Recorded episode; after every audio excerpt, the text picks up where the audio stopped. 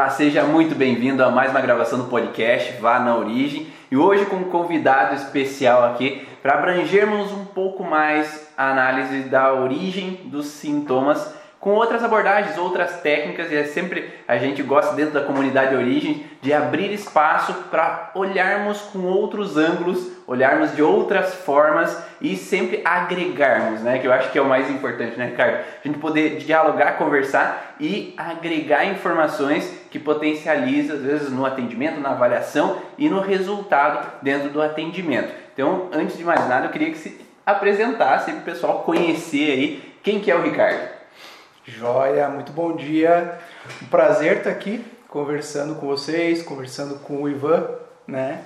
É, por formação também, sou fisioterapeuta, depois fiz a minha especialização em ergonomia, dei aula algum tempo, né? Que é uma área muito técnica, ergonomia, uhum.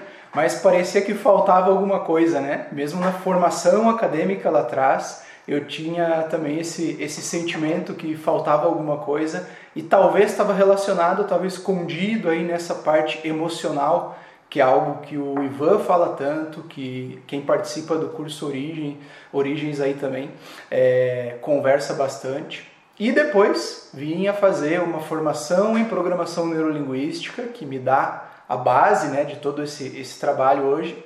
E na sequência também essa formação em relação à análise corporal, né, que é uma ferramenta nesse mundo terapêutico e que auxilia bastante quando a gente vai falar da parte comportamental.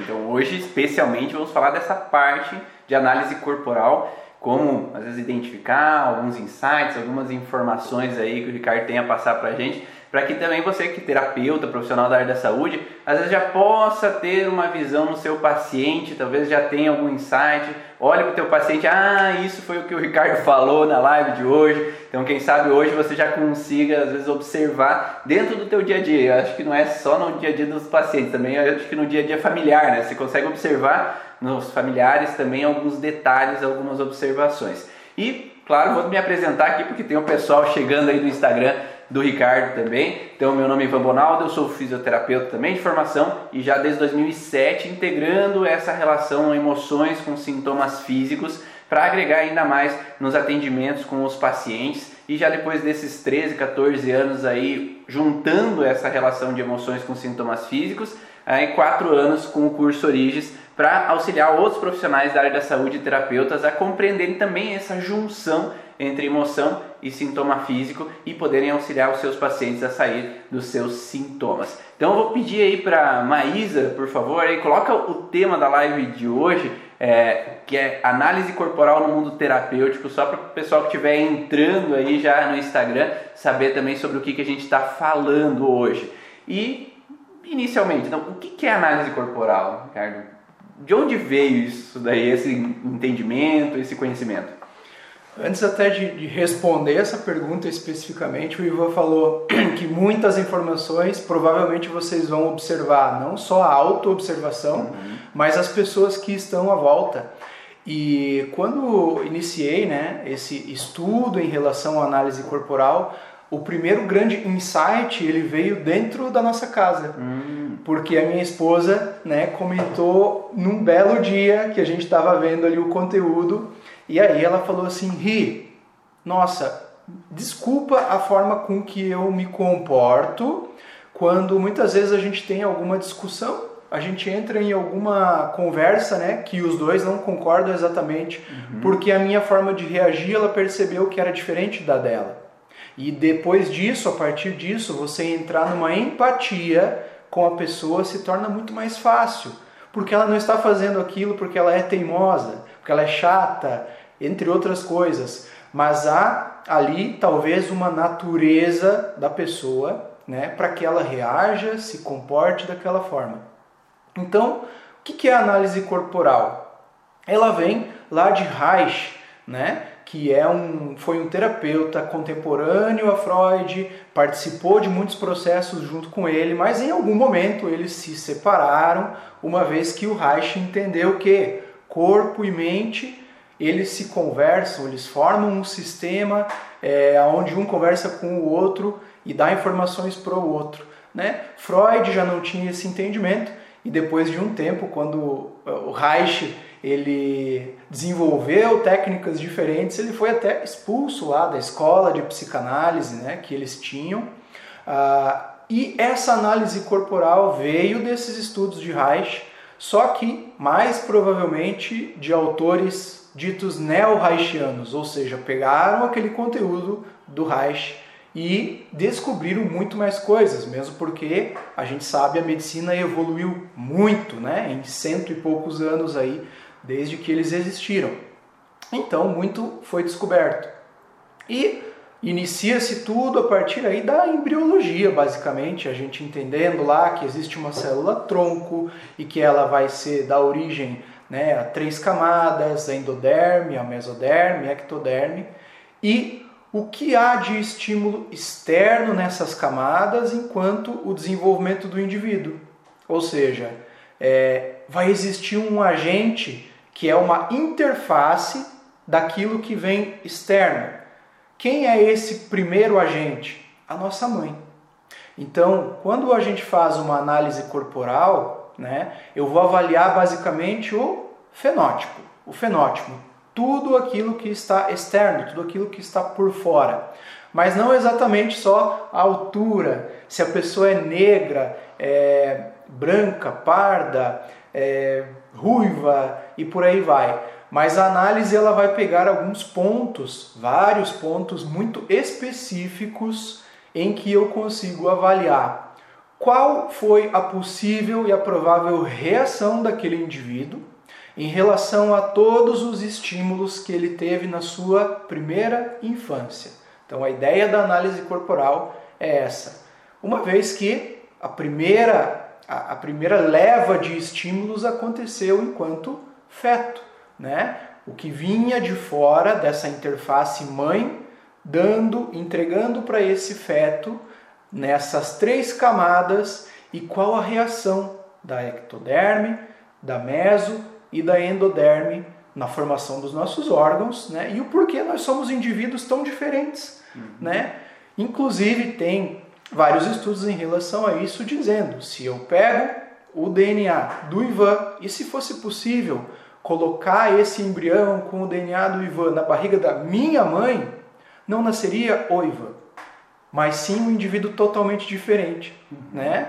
Parecido com ele, talvez, com várias características dele, é muito provável, mas um indivíduo bem diferente. Né? Eles falam isso muitas vezes em relação assim a pegar o DNA lá do Pelé, do uhum. Neymar. Será que vai nascer outro Pelé? Não vai. Não vai, por mais que exista o mesmo DNA. A gente observa isso, por exemplo, em irmãos gêmeos, né? Poxa, mas teve a mesma criação, comeu a mesma comida, vestiu as mesmas roupas, estudou na mesma escola e são indivíduos diferentes.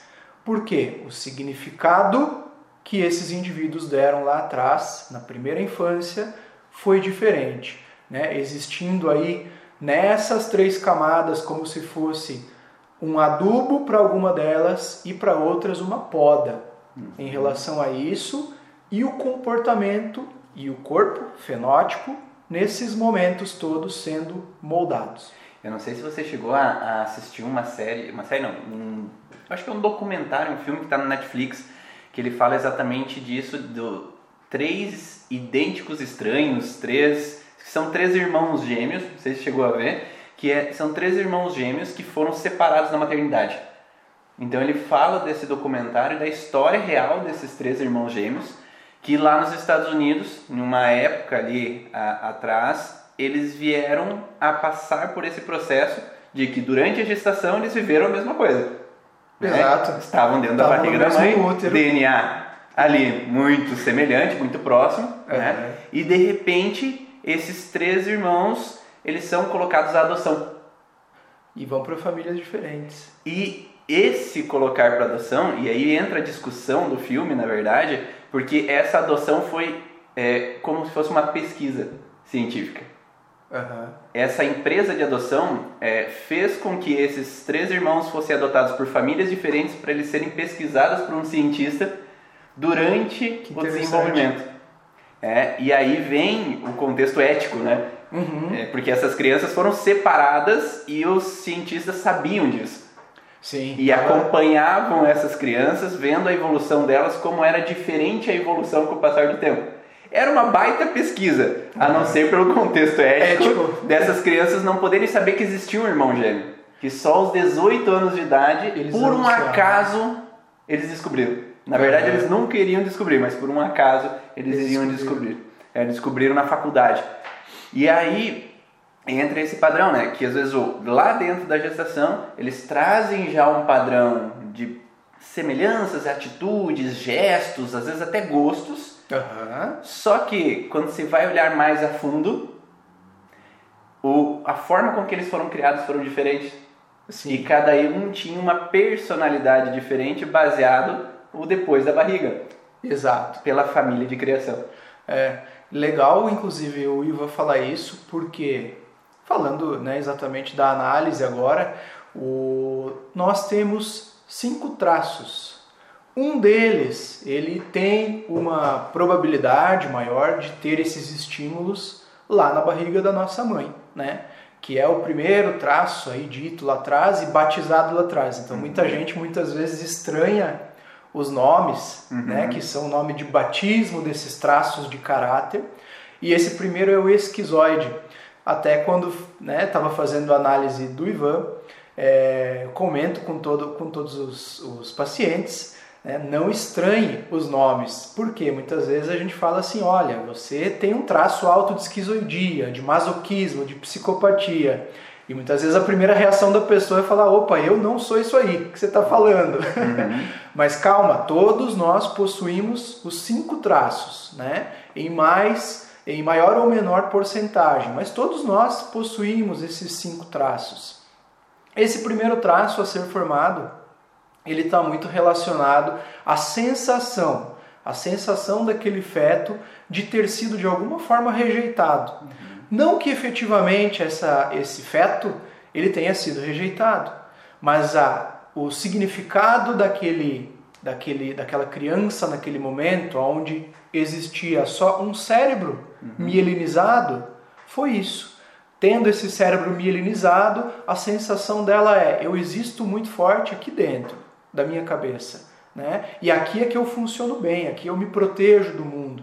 Então, se naquele momento existiu alguma dinâmica de vida, principalmente da mãe, em relação algum medo, é, alguma situação, é, qualquer que seja, né? Um exemplo bem claro é a, é a nossa lá de casa, porque a minha filha hoje está com um ano e com dois meses de gestação teve a pandemia. Então, minha esposa passou boa parte da gestação dentro da pandemia. Qual foi o significado que a minha filha deu? Eu não sei. E nós não conseguimos controlar isso. Talvez de que o mundo lá fora é nocivo, é perigoso, né? E nesses instantes forma-se um traço alto dessa esquizoidia, que é aquele sujeito tem um mundo interno muito forte, um mundo das ideias muito forte, um mundo lógico, um mundo racional, né? A gente fala assim, de forma popular, estereótipo, é como é aquele nerd. Né? A gente conhece aquele padrão assim daquele, daquele sujeito mais nerd, geralmente escondido atrás de um óculos. E esse é o, o padrão do esquizoide. Uma pessoa um pouco mais fria, fechada. Por quê? Lá atrás ele deu esse significado de que o mundo está me rejeitando. E como que eu faço para me defender disso? Funcionando aqui dentro de mim, porque aqui é mais fácil. Né? Então não é uma pessoa que chega chegando nos ambientes, é, espalhafatosa, pelo contrário, ela é mais contida, ela é mais ponderada, né? E geralmente ela é genial.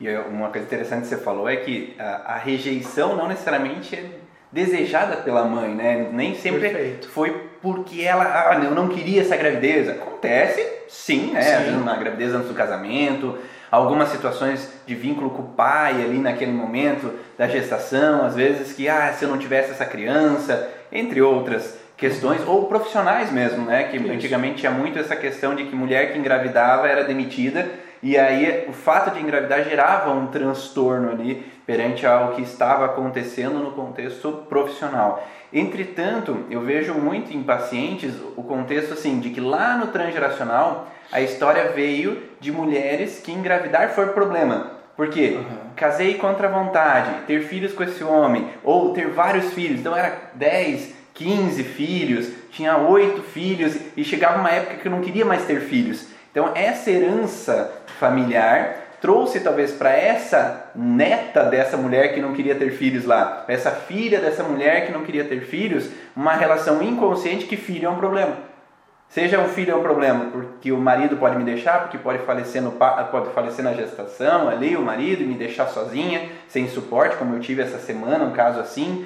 Eu tive várias mulheres que às vezes têm dificuldade em engravidar, às vezes vêm com essa informação, então é, chama de bug informacional, né? Você tem um bug informacional no transgeracional dizendo que é perigoso engravidar. Só que eu quero engravidar. A mulher está tentando, está buscando, ela, ela, tem o desejo de engravidar. Só que muitas mulheres sem querer, tá? Sem culpa, né? Mulheres sem culpa, mas vem, quando eu engravidei eu, bah, mas eu não sinto aquele amor. Ah, mas eu não tô sentindo nada, tá estranho, eu não tô sentindo aquele amor completo, eu não tô sentindo aquele desejo de arrumar a, a, o quarto, a casa, arrumar as roupinhas do nenê, então, às vezes é um medo inconsciente, como você falou mesmo, uma insegurança inconsciente ou um contexto de irritabilidade inconsciente que faz com que tenha uma briga interna. É uma briga da razão com a emoção. Então, racionalmente eu quero ter filhos. Racionalmente eu quero arrumar o quarto. Racionalmente eu quero me preparar para essa criança. Mas lá dentro tem um instinto uhum. que aflora e aquela criança vai sentir o quê? Um instinto. É o sentimento que ela vai sentir, é a emoção que ela vai sentir, não o racionalizado. É. E aí tem um, um, um, problema de informação até quando a gente vai buscar nos pacientes. Porque o paciente, às vezes, ele pode sentir, e às vezes se a gente fizer como se fosse um processo hipnótico, de fazer o paciente voltar para a gestação para lembrar o que aconteceu, ele pode sentir, ah, parece que eu me sinto rejeitado naquele Isso. momento. Só que vai perguntar para a mãe, a mãe fala, não, eu, eu nunca rejeitei. rejeitei. Mas aquele sentimento, ele está nesses emoção uhum. da mãe e não no racionalizado, baseado às vezes num contexto que vem previamente. Não sei se faz sentido para vocês que estão assistindo aí, vendo agora ou assistindo depois. Vai, passa aí o feedback de vocês se vocês já viram alguma coisa assim, até para a gente ter aí o testemunho também de vocês para colaborar com a live. É isso aí.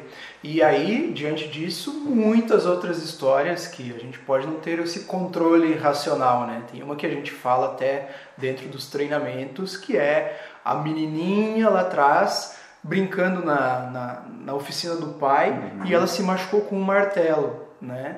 E ela começou a chorar, até que o pai, a mãe dela, a mãe dela veio e falou bem assim, olha, se você acha que isso é dor, você vai ver quando você tiver o seu filho. Isso lá atrás, quando ela era uma menininha. Ou seja, o que tudo de primitivo, de instinto primitivo, como o Ivan falou, é, aflorou nessa pessoa para que bloqueasse. Bloqueasse, então, poxa, se essa dor que eu estou sentindo agora já é para mim quase insuportável, imagina o que a minha mãe, que é a grande no sistema, né?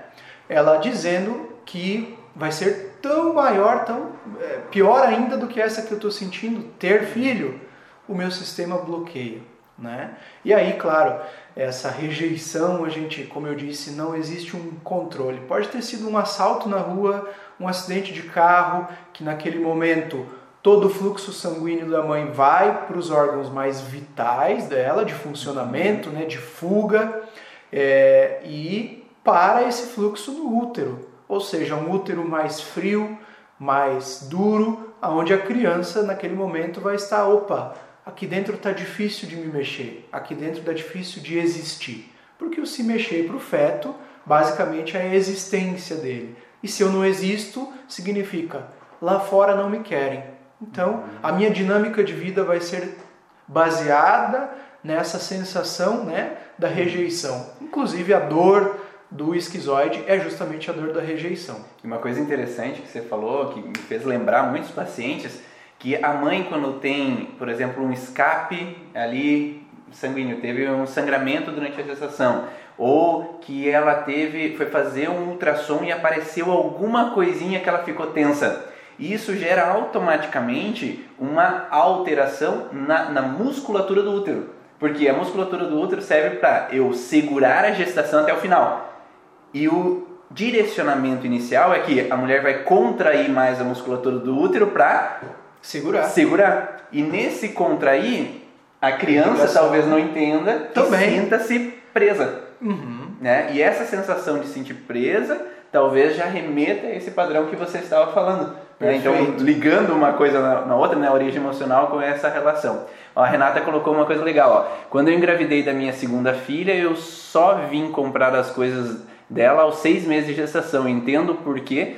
Porque tive uma perca anterior aos cinco meses de gestação E e, precisava ter, ter certeza, que certeza. passaria dos cinco meses. Então Por toda essa enquanto eu insegurança. fiquei aqui, né? Em cima do muro, talvez. Vamos ver se vai dar certo, né? Já Uhum. por essa história vivida. Perfeito. né? Na sequência, é, ali no primeiro mês de vida, aonde começa a milinização nesse aparelho oral do indivíduo, né? Vem justamente o nome de batismo desse segundo traço, que é o traço da oralidade, o traço oral, que são pessoas do fenótipo, daquela aparência mais gordinha mesmo, né? São pessoas mais cheias, mais arredondadas. E isso, a origem disso está relacionada ao quê? Eu precisava sobreviver nesse momento, mas eu não sabia falar, eu não podia andar, o meu único recurso era chorar, reclamar, né? E nesse momento, quando eu tinha uma dor, uma febre, uma coceira, quando eu queria colo, não sei, a gente muitas vezes não sabe o que o bebê quer, é, o que ele provavelmente ganhava? Peito. Ou seja, essa dinâmica de vida começou a ser compreendida. Opa, eu reclamo, eu ganho peito. Eu reclamo, eu ganho peito. Será que os problemas da minha vida eu resolvo assim? Pela boca? E o indivíduo que dá um significado muito forte nesse momento, ele provavelmente desenvolve essa oralidade também muito alta ou mais alta, tá? Ele precisa existir muito. O que é o existir? É ele estar acenando a todo momento para as pessoas dizendo, olha, não me abandone, eu estou aqui, né? E esse existir, ele se reflete inclusive no próprio corpo. Existir muito é ser muito grande. Qual é o formato de um bebê? É aquele formato fofinho, uma bochecha grande, né? um corpo rechonchudo. E pessoas muito orais, elas carregam características infantilizadas, inclusive para toda a vida. É só a gente pegar, por exemplo, o Jô Soares, que é um exemplo bem clássico. Ele é como se fosse uma criança que envelheceu. Né? Um olhar todo te- é, é, a forma dele agir também está totalmente compatível com isso. Né? Se comunica muito bem, porque lá atrás eu aprendi que tinha que chorar. Mas no resto da minha vida eu aprendi que, opa, agora eu consigo falar, então eu falo muito. Eu tenho esse aparelho oral muito bem desenvolvido. Eu vou falar muito, eu vou chorar muito. Porém, o mundo dos excessos nesse traço também ele está muito presente. Eu choro muito, mas eu também como muito. Né? Eu reconheço o mundo, eu coloco o mundo dentro da minha boca é, e coloco a boca no mundo. Essa é a frase clássica do oral. E aí, claro, muitas, muitas outras mais características, né? E quantas pessoas né, vivem essa conjunção de fatores? é, eu vejo nos pacientes também muitos detalhes assim que, que a gente coloca junto com a relação da origem emocional dos sintomas nesse contexto do abandono, que pega canais coletores do rim, né, essa retenção hídrica, que muitas vezes na obesidade tem esse aumento de peso porque eu retenho o líquido pelo abandono, a perda daquela referência, né? porque a mãe é a primeira referência. Exato. Aquela É que nutre. referência que vai me nutrir, que vai estar ali. respiração pelo cordão umbilical, né? Uhum, então eu vou ter ela ali ou não vou ter ela ali, né? Porque às vezes no parto acontece de às vezes ter que ir para UTI, ter que ficar longe, de não ter esse contato ou ter uma ruptura momentânea por N motivos, né? Ou mesmo ali no começo uma depressão pós-parto da mãe, É. eu acho que isso possa vincular é, diretamente com essa relação bucal, né? Contato não contato, contato não contato. Eu choro, eu quero o contato, É, ou até mesmo o contexto de volta a trabalho. Uhum. Mas isso principalmente é nos primeiros, no primeiro mês. Ele vai até um ano. Ah, É, chega até. Do, do, do um mês, provavelmente um mês, até um ano, um ano e meio, essa formação, né? Todos esses estímulos da oralidade, né? Perfeito. Essas é, questões situacionais em relação à formação dos traços, a gente pode, assim, descrever centenas, provavelmente. O Ivan, com a prática aqui do consultório dele, nossa, com certeza vai lembrar de muitas e vocês aí também, né, nos atendimentos, ou pessoas que vocês conhecem e sabem, conhecem alguma dinâmica que esse indivíduo ou que vocês mesmos passaram lá atrás e, poxa, agora fez um pouco mais de sentido. Por que, que eu me comporto assim? Né?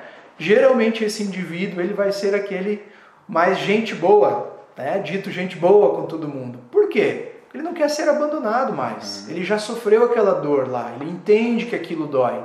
Então eu me comporto de tal maneira a qual, poxa, eu não posso mais ser abandonado pelas pessoas. E aí todo o meu modo operante vai estar baseado nisso, né? É, e esse existir muito é como se tivesse um corpo simbolizando para nós o que? Olha, eu sou capaz de te abraçar e eu sou capaz, eu quero receber também o teu abraço. Ao contrário do esquizoide, que geralmente é um indivíduo mais magro, com pouca energia no corpo. Por que, que ele tem pouca energia no corpo? Porque ele precisa mandar sempre para a cabeça. Como a gente está falando né, da prática terapêutica, você está frente a frente com o paciente. Todas as perguntas que você faz, você percebe que a dinâmica dele é de pensar. Ou seja, provavelmente o traço da esquizoidia desse indivíduo vai ser alta porque ele vai estar sempre racionalizando, colocando uma lógica naquilo que você diz. Né? Ele sempre leva os olhos aqui para cima, buscando lógica, buscando razão. Já o oral, uma pessoa mais oral, ela já vai fazer um movimento mais interno, para dentro dela, opa, eu preciso sentir essa informação e não mais pensar, buscar razão. Então, olhando para a pessoa, além do formato do corpo, né, a própria informação não verbal que ela está te passando, você já consegue captar da onde está vindo essa origem do sintoma ou aquilo que você está buscando naquele momento. Olha, falaram no, no, teu Instagram, né? Isso aconteceu com a minha filha quando nasceu e ela foi direto a um pré-natal por 24 horas. Então teve essa ruptura inicial, né? Uhum. Ou alguma mãe que possa ter essa dificuldade na amamentar mesmo e ter que dar, suprir às vezes com uma mamadeira ali e essa ou cólicas. Eu acho que todo esse sintoma de criança que tem uma necessidade, porque quando uma criança tem cólicas, o que, que ela busca? Parece que o seio alivia. Perfeito. Né? Porque é uma forma de aliviar a minha dor. Uhum. E aí ela fica, doeu um pouquinho, seio. Doeu um pouquinho, seio. Doeu um pouquinho, seio. E aí eu acredito que com o passar da vida ela fica nessa mesma dinâmica, né? Porque, Isso. ah, eu tô com uma dor, seja uma dor física ou uma dor emocional, eu vou numa compulsão. Eu vou buscar algo para preencher aquele vazio ou aquela informação que talvez me complete ou alivie uma dor, algum sintoma, alguma uma alteração que eu vivi. E aí entra no que a Rose perguntou, né? Esses traços vai marcar a vida da pessoa, a vida toda, e se pode ser melhorado. Uhum. Sim, é como se fizesse parte da, da nossa natureza, né? Se isso pode ser melhorado, é, né, é, como se diz assim, é, porque nós colocamos que você é quem você precisa ser. Agora, melhorar isso é possível, sim, né? Ou seja, existe a dor de cada traço, né? As dores circunstanciais e essa dor de origem basal, que é, por exemplo, o abandono, e os recursos de cada traço. Então, o oral, que é um exímio comunicador, ou seja, olha, explorar isso na pessoa. Porém, muitas vezes você está na dor do traço. Ou seja, numa análise, o objetivo é, além de passar para a pessoa os comportamentos, como ela funciona, identificar se essa pessoa ela está na dor de algum traço. Ou seja, vamos supor, na análise do Ivan, eu identifico que ele é super psicopata, que é o próximo traço que a gente vai falar. Né? Que é um cara super articulador e tal, mas ele não está fazendo isso. Ele fala: olha, eu não consigo ser assertivo com as pessoas, eu não consigo me posicionar na vida, é, não consigo articular bem as ideias, colocar em prática. Ou seja, identifiquei que ele está na dor desse traço e aí eu vou fazer algo para que reverta, dizendo: olha, essa carta está na tua manga, é só você ir lá e utilizar, busca esse, esse, esse recurso. Né? Então, sim, é possível melhorar, porque muitas vezes a pessoa está na dor do traço.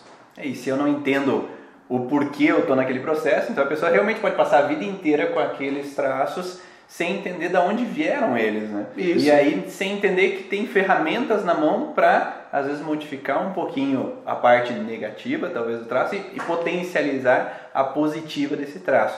A gente não vai poder a, ir muito a fundo em cada um, senão não vai dar tempo de falar sobre Bastante todos, tá? coisa Então, mesmo para falar. Desculpem se a gente não aprofundar cada um, sim, que tem ah, ah, o traço é, que é o de excesso e o da falta. Que é o né? oral. O oral, É o oral que a gente falou agora, falta. né? Mas a gente vai dando uma pincelada sobre cada um, porque ainda tem três aí pra gente olhar. a gente tá? falar um pouco. É, o Ivan falou agora há pouco, né, desse exagero e justamente o traço mais ligado ao mundo dos exageros provavelmente é o oral. né? Ele aprendeu que eu preciso guardar muito, reter muito para mim, porque entendi que faltou nessa dinâmica do abandono, né? Então lá atrás foi o leite, né? Foi o seio materno e no resto da vida que não tem mais. Ah, talvez seja na bebida alcoólica, no alimento em exagero, é, né, na, na compra, não se sabe. Mas quando eu falo isso para a pessoa na análise, muitas vezes a pessoa gruda na cadeira, assim, num sentido como se, poxa, como que você sabe que existem esses exa- exageros na minha vida? Né? Não é que eu saiba, mas talvez exista ali na pessoa. E ali, com dois anos, dois anos e meio, né, onde esse indivíduo ele já anda, ele já fala, surge o traço da psicopatia, momento de maior mielinização dessa região do tronco, né? E quando a gente fala de mielinização, para ficar claro, né, ela gera o que na gente? Controle e sensação. Controle e sensação. E a dinâmica que provavelmente esse indivíduo passa é a de que é, ela está entendendo que ela precisa das coisas, mas ela ainda é muito pequena para fazer por conta própria. Né? Aí tem lá o papai e a mamãe dizendo: Ivan, é, canta aquela musiquinha que você viu no desenho. E o Ivan vai lá e canta. E todo mundo aplaude. O Ivan entende que, poxa, olha que bacana, eu fiz algo e ganhei um outro algo em troca. Legal. Ivan, agora dá aquela cambalhota que você viu lá no circo. Aí o Ivan assim, ah, não quero não, não vou fazer. Ah, então vai pro seu quarto lá, deixa a gente conversar aqui. Opa, como é que é? Então quer dizer, quando eu faço algo, eu ganho algo em troca, mas se eu não faço, eu não ganho esse outro algo em troca.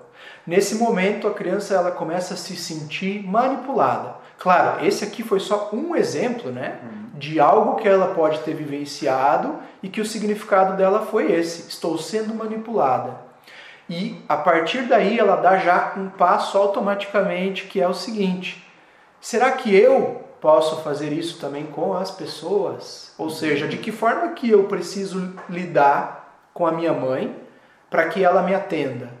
E de que forma que eu preciso lidar com o meu pai para que, para que ele atenda as minhas necessidades? E eu começo a fazer isso para todo mundo. Né? Esse mundo de troca, de articulação, de manipulação. Quando eu falo da manipulação, por favor, não entendam como uma manipulação ruim, vil das situações, né? Do tipo, olha, eu quero uma coisa maquiavélica. Não, aquilo ali para a criança, para o indivíduo, vai é, é uma denotação de sobrevivência. Eu preciso dessa manipulação, dessa troca para sobreviver. É assim que as coisas funcionam. Eu preciso saber lidar com pessoas diferentes de formas diferentes.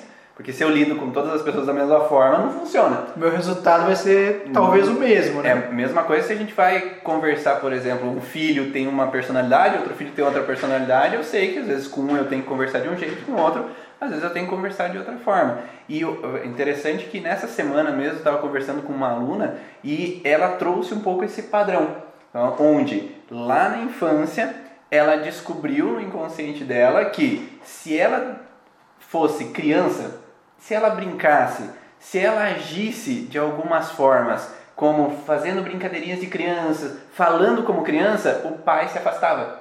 Aham. E aí ela entendeu no inconsciente dela que ela tem que ter uma intelectualidade de adulta, desde Aham. criança, para que o pai esteja perto de mim. Tá. E isso fez com que, desde criança, eu tinha que conversar sobre coisas de adultos, eu tinha que mostrar que eu era inteligente, Para agradar esse meu pai. para que o pai estivesse por perto de mim. Aham. E isso fez com que até hoje é como se ela não pode talvez relaxar totalmente. Ela não pode ser criança, fazer brincadeira de criança. Eu tenho que estar tá sempre potencializando o intelecto para mostrar que eu sou inteligente, que eu sou capaz. E aí a crítica ou a desvalorização dói mais do que deveria. Uhum. Porque perante essa noção, se eu não sou inteligente, eu sou deixada.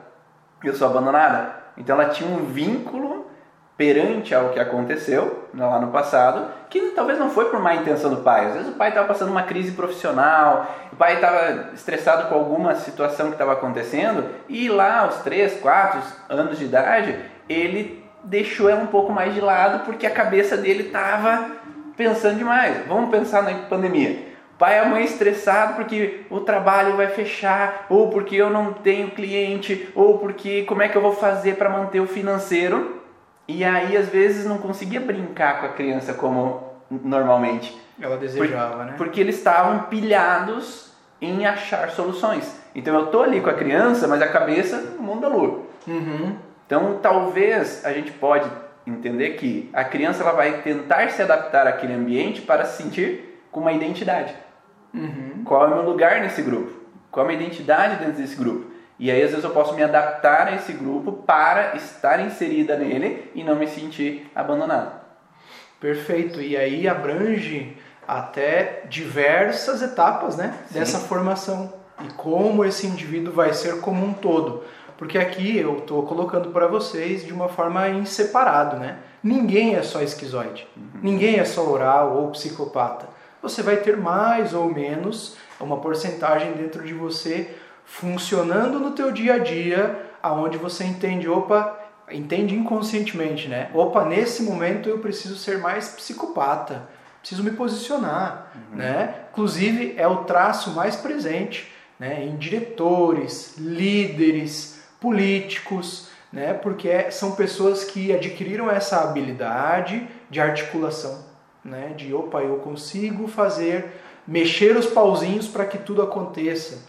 Então você tem lá atrás o esquizoide que consegue planejar tudo de uma forma genial, mas ele muitas vezes ele não consegue colocar em prática.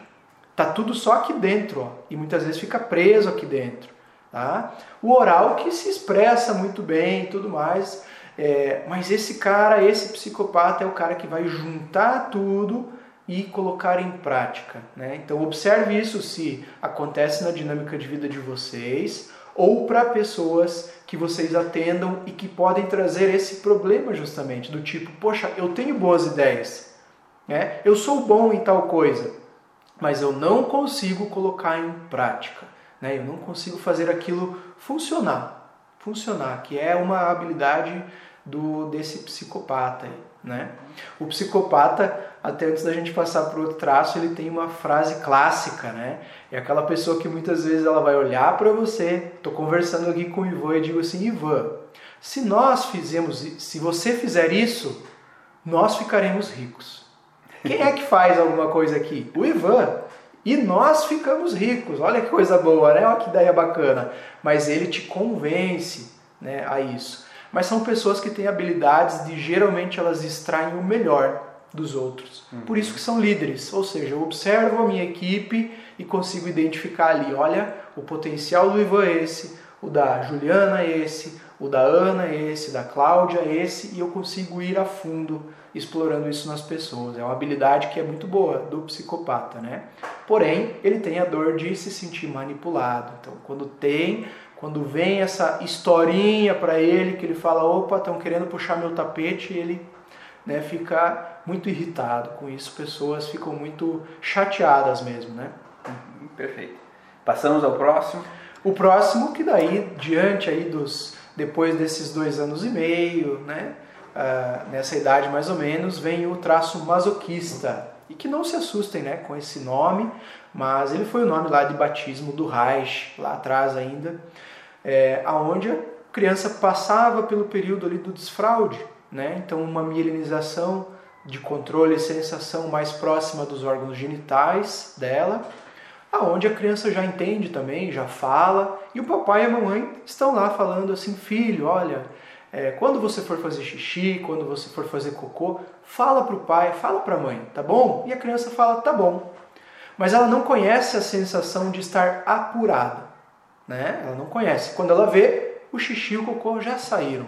Uhum. E nesse momento acontece uma dinâmica aqui fora que é o seguinte: ela vê que ela fez merda, literalmente, né? Literalmente e emocionalmente. Opa, escapei, deixei escapar isso e fedeu. E fedeu, e mais do que isso, as pessoas ao meu redor notaram que fedeu, que eu fiz merda, e nesse momento eu me sinto exposto e me sinto humilhado. Vem a sensação da humilhação, que é a grande dor do masoquista. Né? A partir daí, existe esse indivíduo que vai ter uma dinâmica de vida toda é, é, disposta a evitar a humilhação. Então, uma pessoa geralmente com um formato de corpo mais quadrado, mais denso. Quando você avalia um paciente, o corpo do paciente, você percebe toda uma densidade nessa região cervical, por exemplo, e também do formato do corpo, né? Cara quadrado, aquele cara que parece que ele aguenta as porradas da vida. Muito comum a gente ver as costas de pessoa masoquista é muito grande, né? O formato muito grande, quadrado, e muitas vezes a gente chega na parte do, do glúteo dela, já é um glúteo mais retraído. Então é como se fosse uma, uma é, a tentativa lá atrás dessa criança sempre está segurando né, esse cocô para não vir, para ela não ser exposta. E aí eu coloco o meu glúteo sempre para dentro, sempre para dentro. E aí você falou do contexto da milinização, né? É, está relacionado ao contexto de aquela inervação estar preparada para controlar e para sentir que as fezes estão ali, para sentir que o xixi está ali pronto para sair. Porque se não chegou na fase onde é que ela está preparada para sentir, não adianta tirar a fralda antes, né? Quantos pacientes às vezes que eu atendo, criança, que a mãe, o pai, ou na escola, né, obrigam a tirar antes a fralda. Ah, porque os outros coleguinhas já tiraram. Só que Nossa. os outros coleguinhas têm um ano à frente dele, né? Os outros coleguinhas nasceram em março e ele nasceu em dezembro. Uhum. Porque os outros tiraram ali agora, ele vai tirar também o outro lá de dezembro ou do janeiro do ano que vem, vai já tirar antecipado as fraldas e aquela criança não está preparada para isso.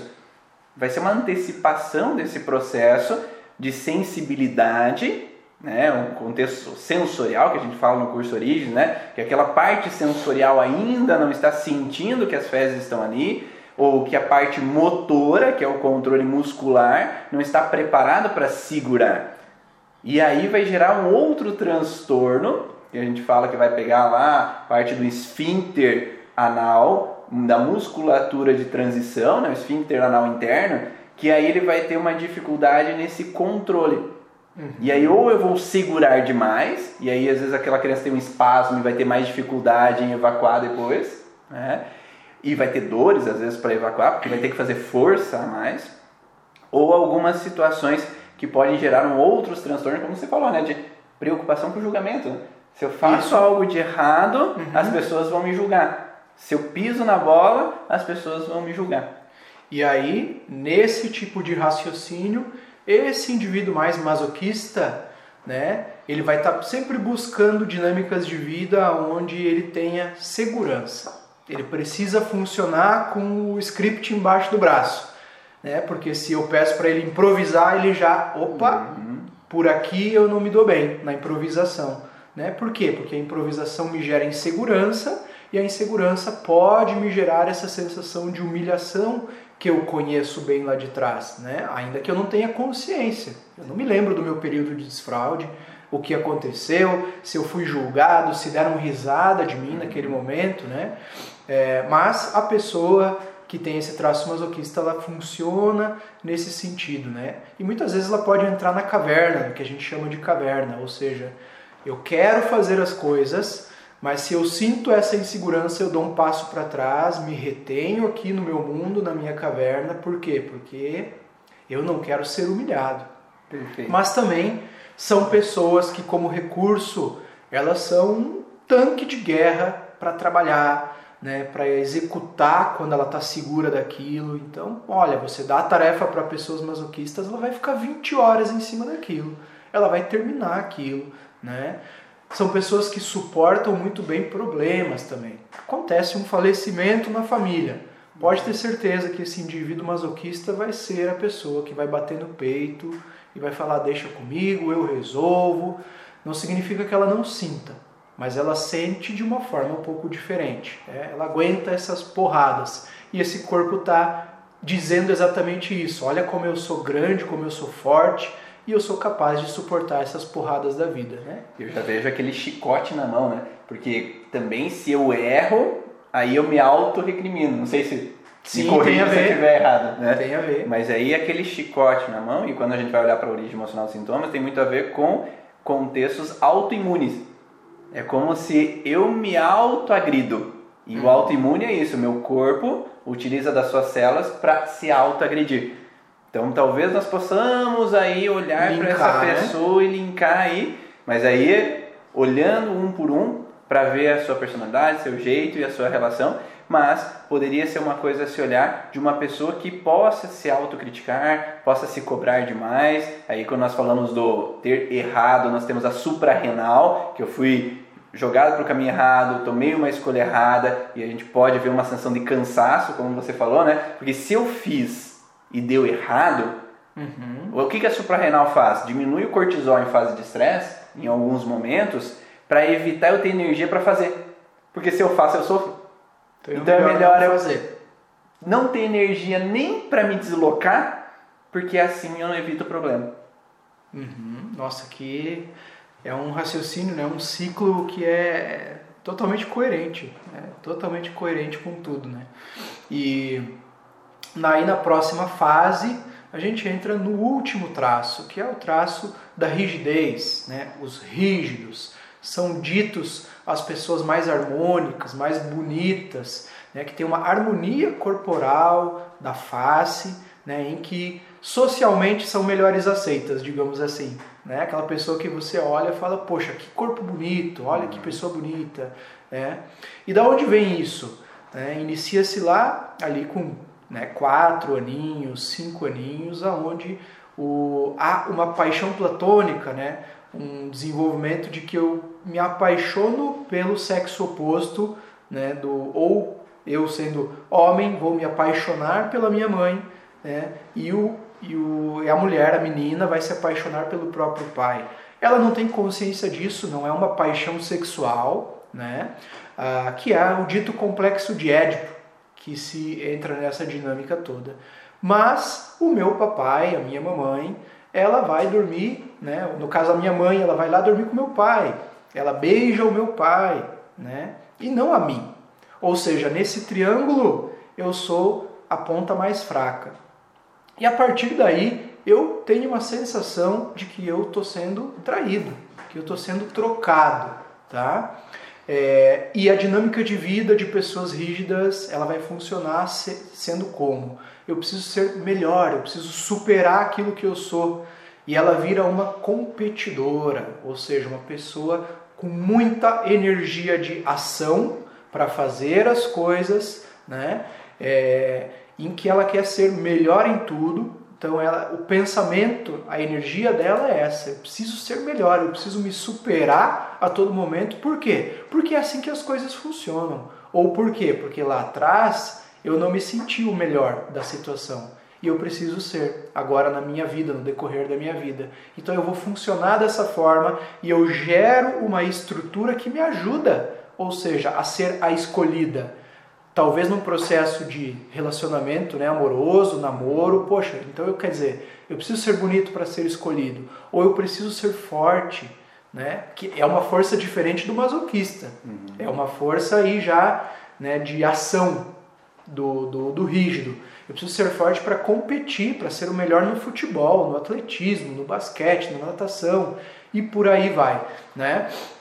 Então, essa é a dinâmica de vida de um mundo externo muito forte, né? Inclusive, a gente falou no começo da live ali da embriologia, né? Então, é uma ectoderma que vai ser muito estimulada, entendendo que eu preciso dessa formação, né? é, externa e da, da, da mesoderme também, né, que dá origem ali à, à musculatura, aos ossos, também muito bem desenvolvidas. Né? Esses estímulos lá atrás é que geraram provavelmente esse indivíduo do jeito que ele é. né? E a dinâmica de vida também compatível com isso. É, conta aí pra gente se está fazendo sentido, se vocês já se enquadraram em algumas dessas, dessas áreas, desses cinco pontos aí que o Ricardo falou. É, e como o Ricardo falou, não é só um que a gente se enquadra, né? Às vezes a gente tem um pouquinho de um, um pouquinho de outro. São porcentagens que a gente vai se enquadrando ali, que foi uma necessidade em cada momento ali durante o desenrolar ali da primeira infância, da gestação. E aí no que o Ricardo falou por último, nesse sentido, às vezes de competitividade, às vezes nós encontramos até um traço transgeracional que vem nesse processo. Né? O que, que eu encontro muitas vezes? Uma mãe ou um pai que antes de dar a luz para uma menina ou um menino, ela veio de uma sensação de se sentir segundo plano. Né? Então eu já me sinto que eu disputo o marido com a minha sogra. Ou eu disputo minha esposa com o trabalho dela. Ou eu disputo esse território, né? Falando do ectoderma aí, né? Essa disputa territorial já acontecia transgeracional. Ou uma triangulação, uma traição. E aí nasce uma criança que vem já desse processo e ela tem uma tendência na infância de também às vezes ver, como você falou, ah, a mãe é mais do pai do que minha, o pai é mais da mãe do que minha, então eu quero ficar no meio, mas eu sempre perco no final porque quem vai lá para a cama é o pai e a mãe. E aí essa criança ela vai ter uma tendência de em que eu encontro, né, é de ela se sentir sempre segundo plano, então ela vai ter um desejo de sentir prioridade em alguns momentos e isso pega ovário, testículo e mesoderma novo, ou lá no centro de controle territorial, né, dos hormônios sexuais masculinos e femininos. E para algumas pessoas ele vai dar o que nós chamamos de casa nova ou ninfomania, uhum. que é o conquistador a conquistadora. Porque se eu me sinto que as pessoas não me olham, é como se eu tenho que conquistar. Eu tenho que atrair atenção. Isso. E aí aquele homem que quando está casado, ou aquela mulher quando está casada, se sente segundo plano, porque o marido não procura muito sexualmente, trabalha demais, ou a mulher às vezes não é, rejeita sexualmente, não procura mais, tem baixo libido, tem algum transtorno, eu volto a ativar aquilo que eu vivi na infância, de me sentir segundo plano. Uhum. E isso ativa no inconsciente o contexto de que se eu me sinto segundo plano, é uma baixa autoestima, uma desvalorização. E aí o inconsciente, para evitar que eu sofra, ele aumenta os hormônios, gerando uma necessidade de conquista. E aí por isso que eu falo, quem veio primeiro, ovo ou a galinha? Né? Será que o homem traiu, a mulher traiu e depois houve uma dificuldade no relacionamento? Ou a dificuldade no relacionamento havia que fazia com que essa pessoa se sentisse segundo plano uhum. e fez com que buscasse uma conquista externa para revalorizar. Claro que olhando agora por esse outra visão né, da análise corporal, a gente sabe que talvez essa pessoa já vinha com um traço lá na infância. Uhum. Dessa sensação de sentir segundo plano. E aí alguma coisa no, na vida lá futura reativa aquele alerta. Perfeito. Ah, tem uma pergunta bacana, a Eliana perguntou ali se ela considera, né, pode considerar que ela é oral ah. ou que ela está oral, tá? É, você é mais oral ou menos oral, tá? O que acontece é o seguinte, inclusive eu até comentei com o Ivan na análise dele, né, que muitas vezes a pessoa ela pode fazer uma cirurgia bariátrica, perder lá 60 quilos, né? Poxa, então eu vou perder os meus traços de oralidade, né, emagrecendo esses 60 quilos? Não. É possível identificar no corpo, né? Formato da cabeça, formato, expressão e sensação dos olhos, formato, sensação e expressão da boca, tronco, quadril e perna. Esses pontos aonde eu vou conseguir delimitar se você é mais esquizoide, oral, psicopata, masoquista ou rígido, tá? Então espero ter respondido aí para você. Inclusive da rigidez complementando, são pessoas que têm uma necessidade muito grande de controle. Elas gostam de controlar a tudo e a todos, os processos, a, a, o horário, e muitas vezes isso causa um sofrimento. Né? Eu quero, meu Deus, precisa estar tudo sob o meu controle, mas eu não consigo controlar tudo. Isso gera muitas vezes dores físicas. Eu não consigo controlar e meu corpo ele reage a isso, né, me entregando essa dor física, inclusive, né, porque é, não tem como controlar tudo e a todos. E essa dinâmica da traição, ela também muitas vezes vai estar muito mais próxima, muito mais ligada justamente a esse traço também da rigidez. E é, aqueles exemplos que a gente dá aqui também, se não coloquem, é, sempre vai acontecer assim, né? É um, Cada caso é um caso. É, existem pessoas que reagem de uma forma, existem pessoas que reagem de outra forma, e tudo depende da percepção que a pessoa viveu lá atrás no passado, que ela trouxe ali para a vida dela, o que ela está vivendo nesse momento. Então é, é só pontos que se pode olhar em algum ou outro paciente, mas Claro que a gente sempre fala que existem. Eh, aqui em uma hora, o Ricardo não vai conseguir falar todos os processos da análise corporal e todos os detalhes, nem eu vou falar sobre os contextos vinculados à origem emocional dos sintomas também, porque aí é, é muito mais informação. É só alguns detalhes para vocês pincelarem é, essas informações e verem se é coerente ou não para vocês. Então quero agradecer, Ricardo, obrigado aí de coração por todas essas palavras aí, todo esse conhecimento que você trouxe. O pessoal já postou aí, é, foi bem interessante, fez bastante sentido para cada um. E eu espero que seja relevante também para vocês utilizarem aí alguns detalhes, conseguirem entender um pouco mais dessa prática. Como nós falamos, nem sempre em uma hora a gente vai conseguir falar sobre todos os detalhes. Desculpe se faltou aí alguma resposta para a gente relatar para vocês, mas conta aí para a gente se foi interessante, se fez, se fez sentido para vocês.